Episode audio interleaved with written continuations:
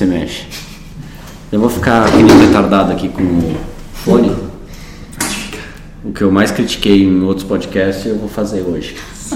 Você acha da hora ficar com, Não, eu não acho. com Fica- fone de tiara? Não, não gosto de ficar brincando com. Brincando de podcast com fã de. Não, não acho nada a ver. Tá bom. Podemos começar? Vamos lá. Já começou.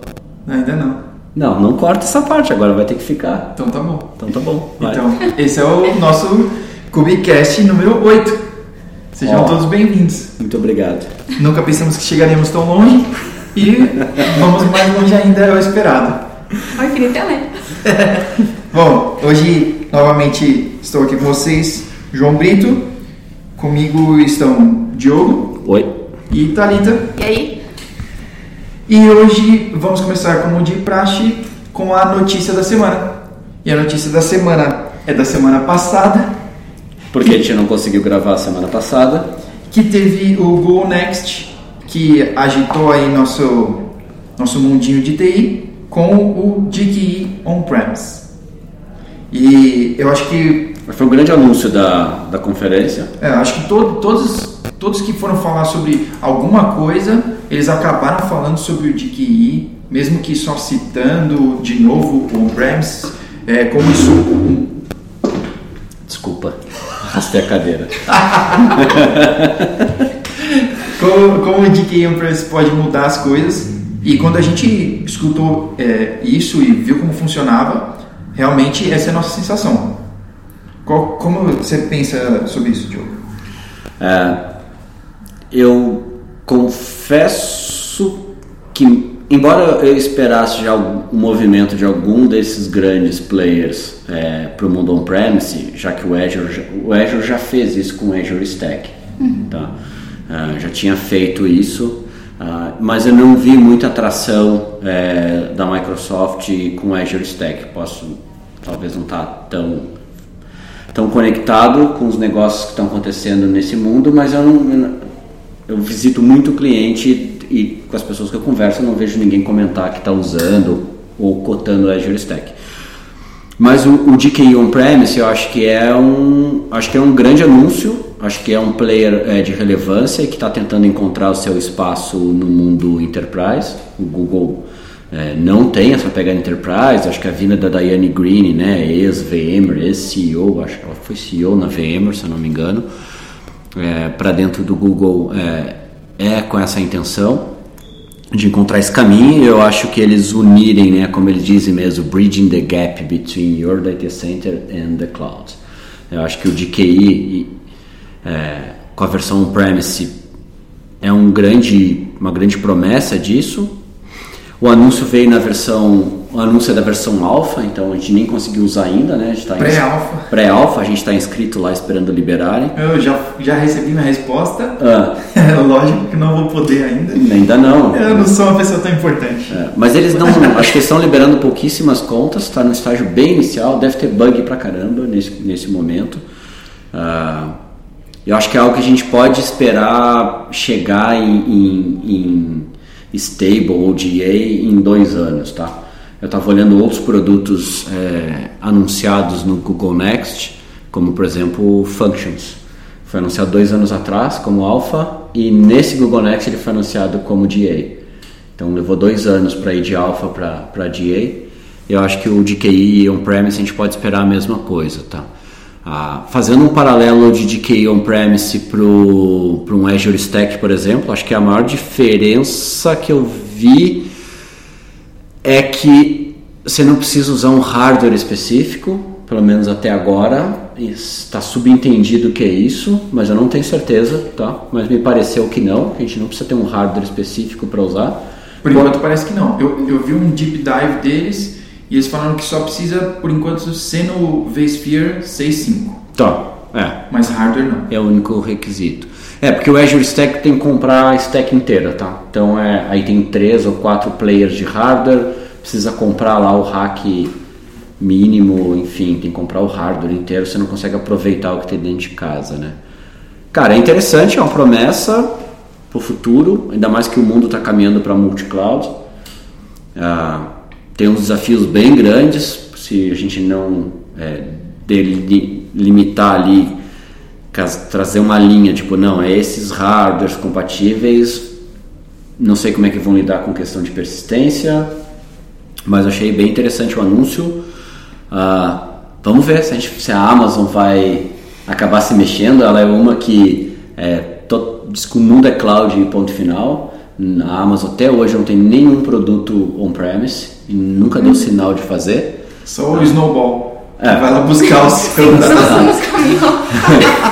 é, é, Vamos ver se, se esse movimento faz eles se mexerem nessa direção ou quanto a Amazon está considerando esses outros players ou mais, quanto a Amazon enxerga o Kubernetes né, como um, um agente dessa ponte entre o data center on-premise e a nuvem, é, como algo que, que de certa forma torna esses grandes players commodity uh, e commodity inclusive a camada de serviços, porque aí você começa a ter serviços em cima de Kubernetes e aí não interessa para onde a gente vai, a experiência é a mesma. Essa é a grande promessa, a portabilidade, a mesma experiência, o mesmo lock-in de API, uhum. você faz o lock-in de uma API só, que é a API do Kubernetes.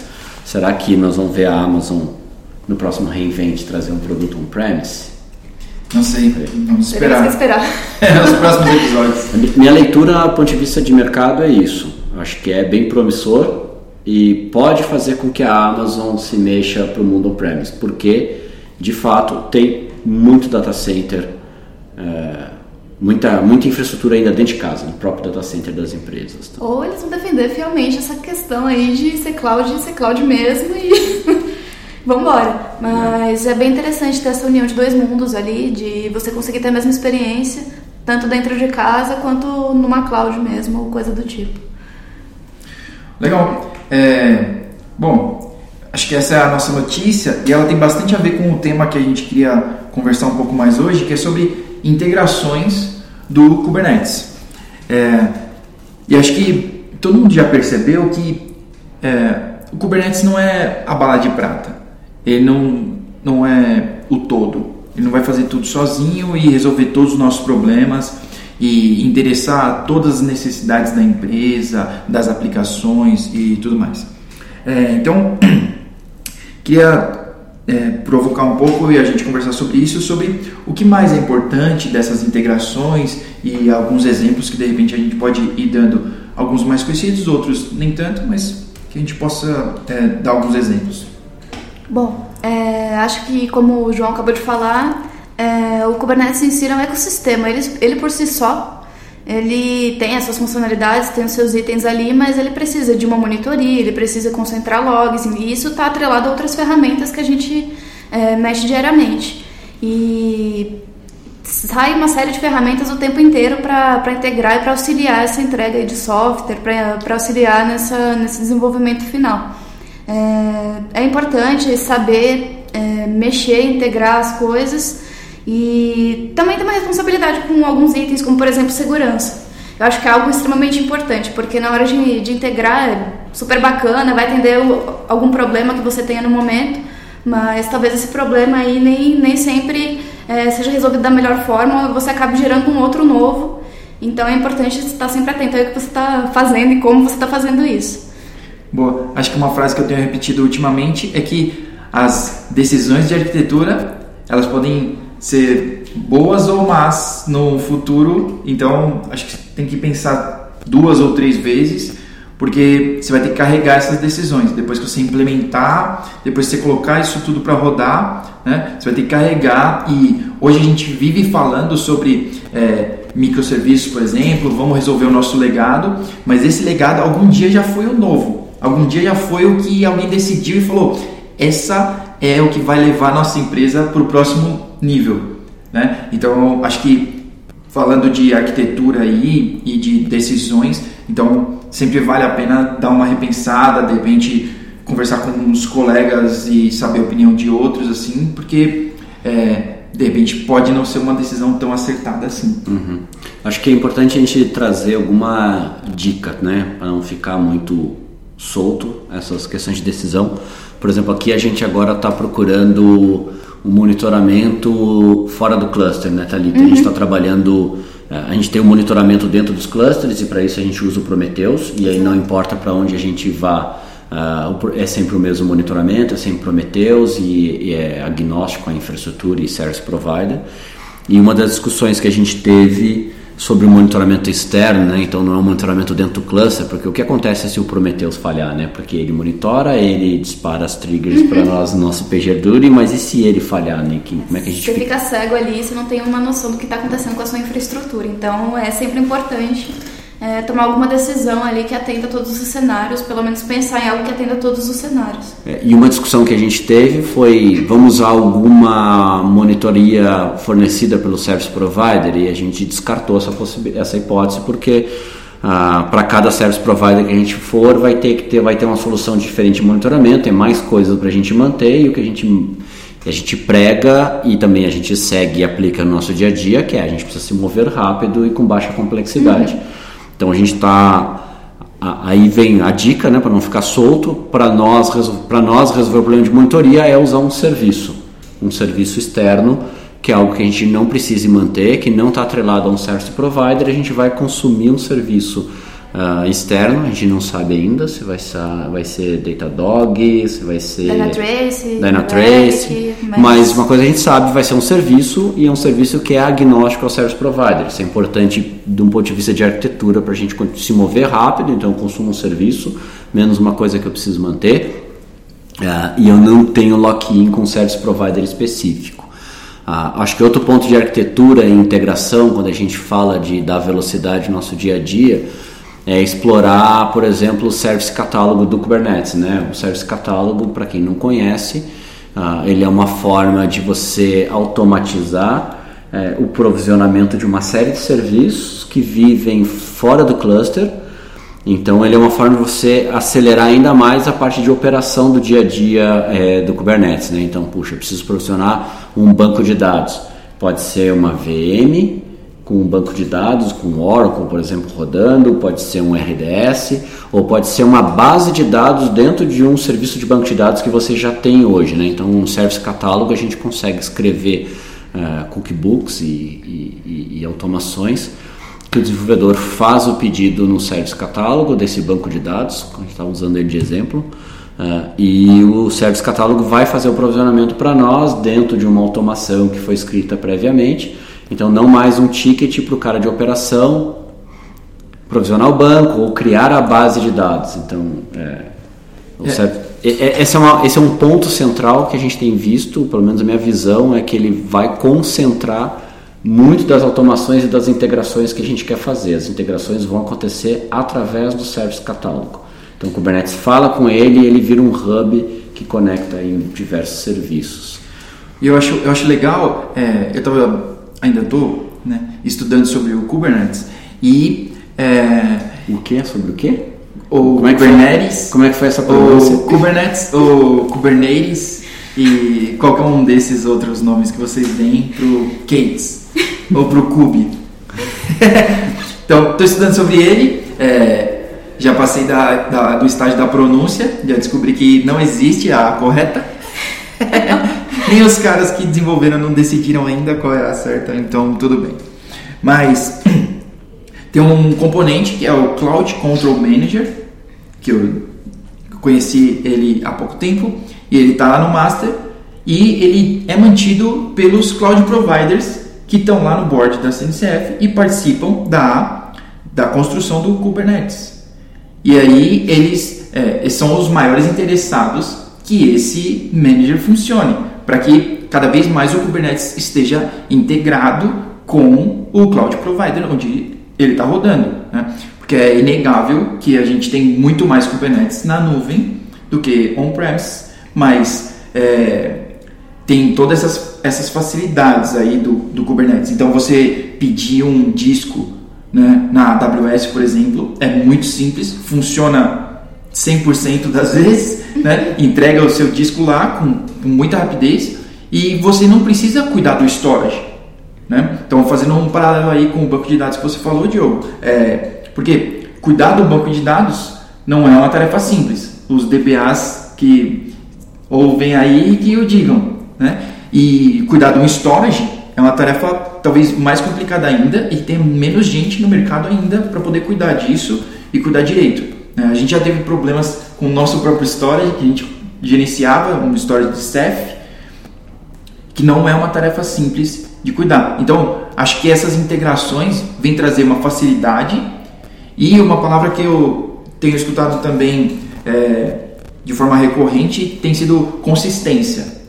Então, de forma consistente, entrega sempre o disco da mesma forma e ele funciona da mesma forma lá para você. Então, é, da mesma do mesmo jeito funciona para as outras coisas também que estão integradas ali, né? Banco de dados, ou mesmo a integração com, o seu, com a sua monitoração, a integração com o tracing, por exemplo, com qualquer outra ferramenta que você tem ali. É, e aí eu queria tentar conversar com vocês ainda sobre alguns desafios que, que essas novas necessidades das, que as empresas têm trazido, né? É, que essas novas necessidades trazem novos desafios. Então, você, por exemplo, conectar alguns clusters trazem novos desafios, como latência, por exemplo, ou centralizar log. É, queria saber de vocês assim alguns outros desafios que de repente a gente pode ter. Bom, é, acho que também vale muito a pena mencionar a questão de, de onde os dados se localizam, é, de onde você está armazenando essas coisas é, na Europa, por exemplo, é muito forte essa questão de, de você ter os dados dos seus clientes na sua região.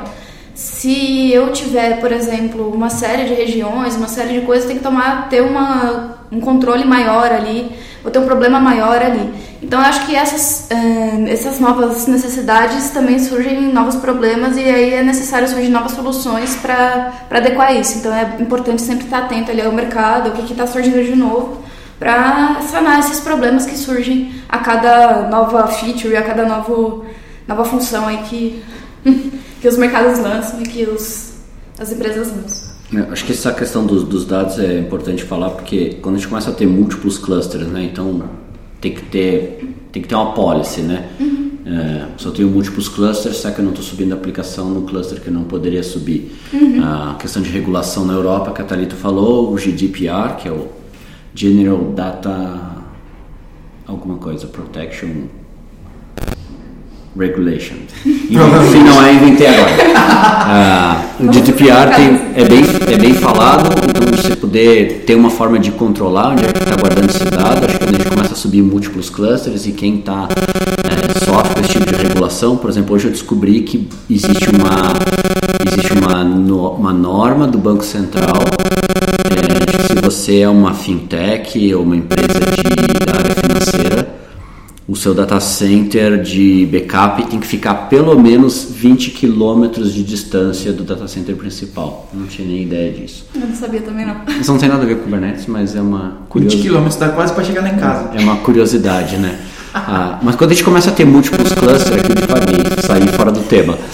Mas quando a gente tem múltiplos clusters, eu acho que vem essas dificuldades, tá? De, são mais controles que a gente precisa ter. Como é que a gente faz com que as policies de segurança que a em um cluster uh, sejam aplicadas também no segundo? Né? Então, o usuário está trabalhando num cluster, começa a trabalhar no segundo, estou uh, com autenticações separadas, centralizei minha autenticação, como é que eu faço controle de policies separadas e faço com que isso migre uh, de um cluster para outro? Tá? Que é mais uma coisa que a gente tem que observar.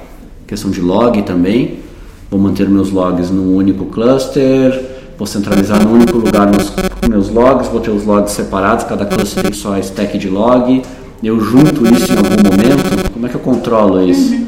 Dá uma dica aí, João. Eu não sei. Muito menos eu. Eu só joguei desafio. eu joguei desafio antes.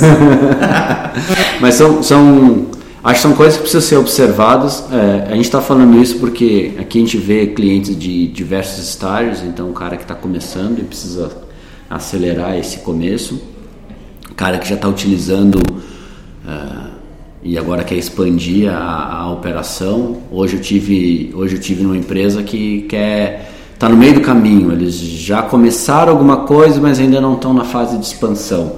Então tem dúvidas bem específicas lá, né?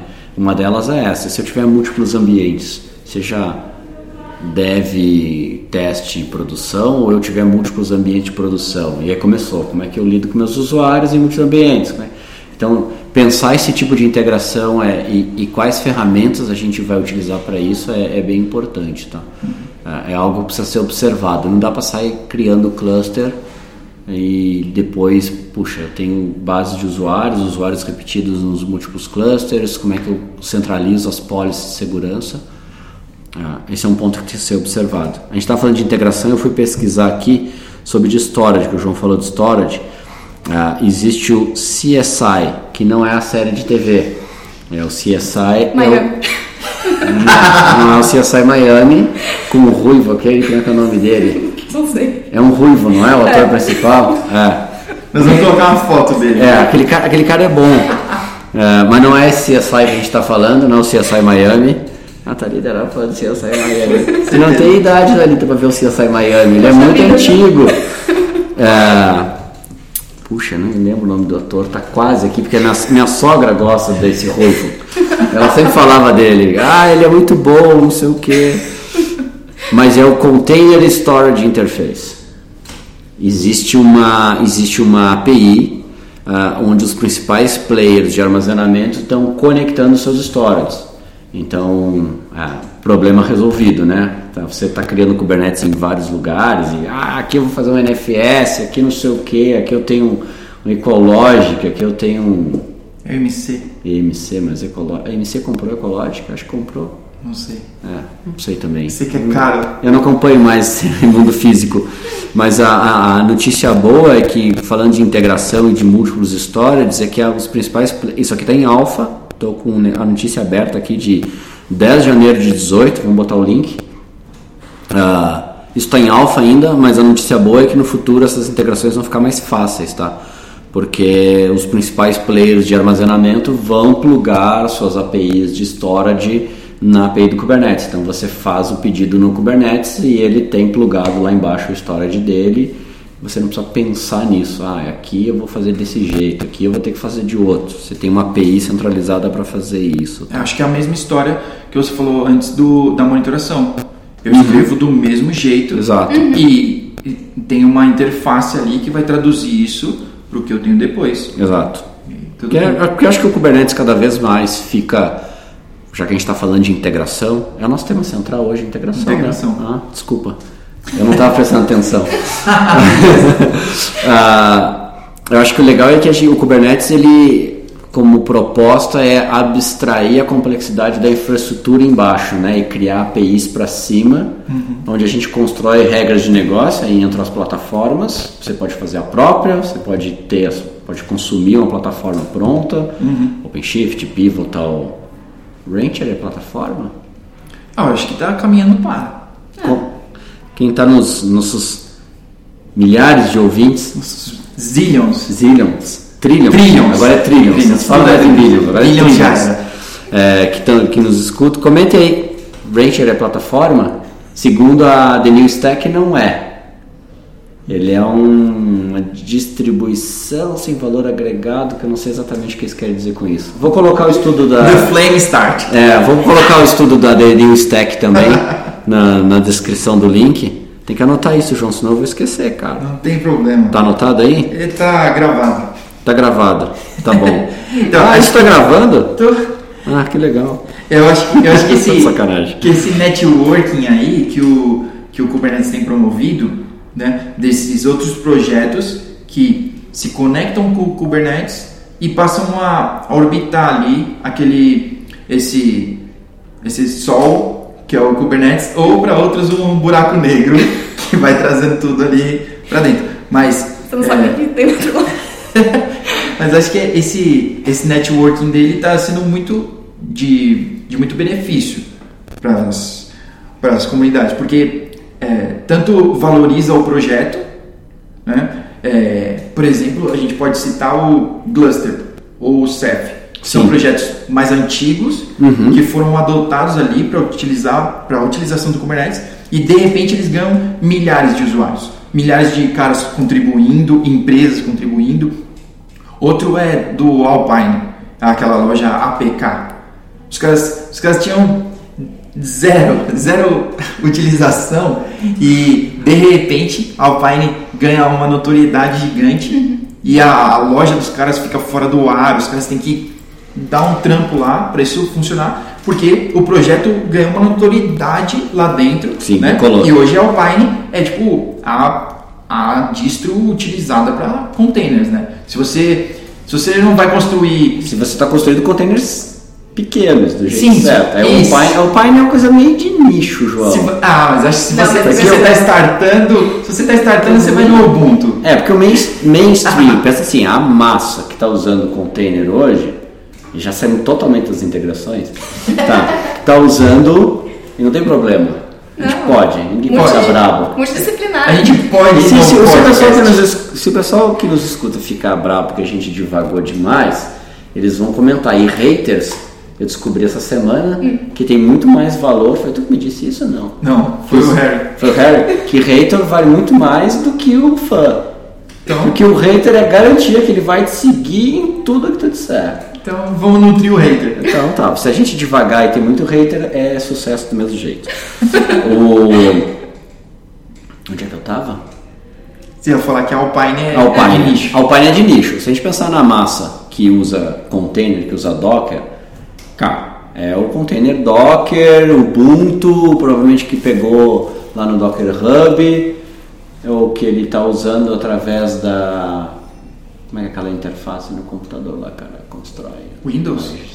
É, no Windows, no Mac. Tem um serviço da Docker que o cara consome para construir imagem, navegar nas imagens. Tem uma aplicação Só conheço Docker, cara. não, não Docker Hub, cara. Tem uma local, o cara instala na máquina, instala no, no, no Do desktop. Kite? Ah, o. Não é o Kite. Não? Esqueci o nome. Fugiu agora. Não sei, a única interface que eu uso é o Eu não- é que eu não vejo mais também o pessoal usando. Mas o pessoal consome container assim. A Thalita publicou hoje no blog um artigo sobre o Builder. A gente está caminhando cada vez mais para uma forma mais eficiente de construir imagens de container. Então a gente tem o Builder que não carrega o O de Monset. Big, Big Fat Docker. Daemon. Ah, não pode falar Docker. É só Big Fat Demon. É. Você dá nos meus bois. Não tem importância. Ele se sente magoado. Não, mas é, Tadinha da paciência. A discussão tem preço. Eu, eu vou falar. É, Não, mas ó, eu, eu, eu não concordo completamente. tem muita gente Mas usando o Pine e não tá no meu radar? Eu acho que não, porque sabe por quê? É, quer dizer, eu acho que sim, tem muita gente. Acho que não, de repente, está no seu radar. Porque se você pegar as imagens oficiais, Uhum. elas vão sempre ter a opção Alpine. Hum, não sabia disso. Então, por exemplo, você tem Redis. Uhum. Tem lá o Redis 3.5. E tem a tag o Alpine. Alpine. Ah, A opção. Então, eu acho que essa é muito utilizada para quem não vai modificar coisas. Uhum. Porque é- ela é mínima. Então tem pouquinha coisa, pouca ferramenta e, E é o recomendado. e é o recomendado. É o recomendado você ter a imagem o menor possível. Por quê? Ela é portável e você precisa fazer o download disso, as outras pessoas vão utilizar e aí você está otimizando o recurso. Não caia na falácia das startups de que o throughput nunca vai ser. O throughput é infinito, a latência é zero e se não paga. Mas tem, uma network. outra, mas tem uma outra vantagem de usar uma imagem pequena, em pequena porque ela tem menos coisas instaladas, logo você tem menos superfície de ataque. Também. Então tem menos coisa que pode vir com falha de segurança, que você vai ter que se preocupar em atualizar. Aí tem uma outra integração. Voltamos pro tema. Voltando. Ó, Claire, Claire, scan de segurança nas imagens. Quem é que está utilizando? É importante utilizar scan de segurança. isso aí. Não só de usar, não só de ter um registry, integração. Se você tem um registry, registry, todo mundo fala, ah, what's the big deal? Né? É só um repositório de imagens. Mas o fato de você ter um registry com imagens VIP, vamos chamar de VIP, ah, que são imagens oficiais e que a empresa oferece e mantém, você tem mais controle. Então vem integração com registro interno, não deixar subir qualquer imagem. Mas se você não quiser privar tanto o desenvolvedor de testar outras imagens, é importante ter uma outra integração, que é uma ferramenta de scan de segurança ah, que vai ser que pode atuar nas imagens que estão no registry, e essa naturalmente ela vai atuar ali, é recomendado que você escaneie essas imagens que estão guardadas lá, porque com o tempo elas vão ficando defasadas e, e, e, e vai tendo cada vez mais superfície de ataque. Mas tem também, você pode usar o Claire depois do build. Então você faz o build, faz o deploy e depois você pode entrar com o Claire, porque se for uma imagem que não veio ali do registry, você ainda assim consegue escanear isso. Uh, vou anotar aqui e botar o Claire. Bom. Depois, porque é importante. Acho que o Claire é um negócio legal que a gente pode é, considerar. Vamos encerrar? Vamos? O João tá fazendo sinal aqui para parar. É porque sinal não sai no áudio. É. ele tá querendo me bater, tá me olhando É. com uma cara feia Acho vocês que- não estão vendo, gente. Ah, meia hora recém. Acho que o, o, o, o Claire, o Claire é Ótimo. importante. Eu, Ótimo. eu vou, eu advogo sempre pro podcast durar um pouquinho mais. acho que o Claire, acho que o Claire é uma ferramenta importante de, de integração. Legal. Tá Vamos bom. botar o link do Claire no, Vou colocar na, o na link. descrição. Beleza. E o que vocês acham das recomendações da semana? Thalita começa. Vai, Thalita. Bom, eu vou indicar um vídeo dessa vez de um filósofo polonês, porque também tinha cultura, né? Filósofo polonês. Ele se chama Bauman, acho que bastante gente conhece, quem pelo menos estuda essa, essa questão conhece. É, e o nome do vídeo é Sobre os laços humanos, redes sociais e liberdade. E ele fala bastante sobre a liquidez das relações humanas e de como a gente está perdendo isso por conta das redes sociais. É bem bacana, tem seis minutos, assista. Eu devia ter deixado ela por último. É, não, agora eu, eu até esqueci minha recomendação. Meu Deus. Vamos fazer um estudo Muito, tá filosófico. muito densa as recomendações da Thalita. Eu vou falar a minha enquanto você lembra da sua. Tá, vou tentar. A minha, a minha recomendação não é uma. não é tão desconhecida, mas eu, eu gostei. Eu estive no General Prime Burger.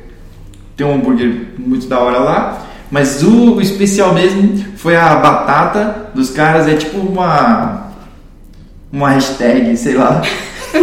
eu não sei como é, mas é, é gostosa. É top a batata. Então, vale a pena. E se alguém do General Prime Burger estiver ouvindo, é, chama a gente pra comer lá. O João só, re- o João só recomenda comida. Cara, ele tem uma gaveta de doce, gente, vocês não estão entendendo. Não, isso não é verdade.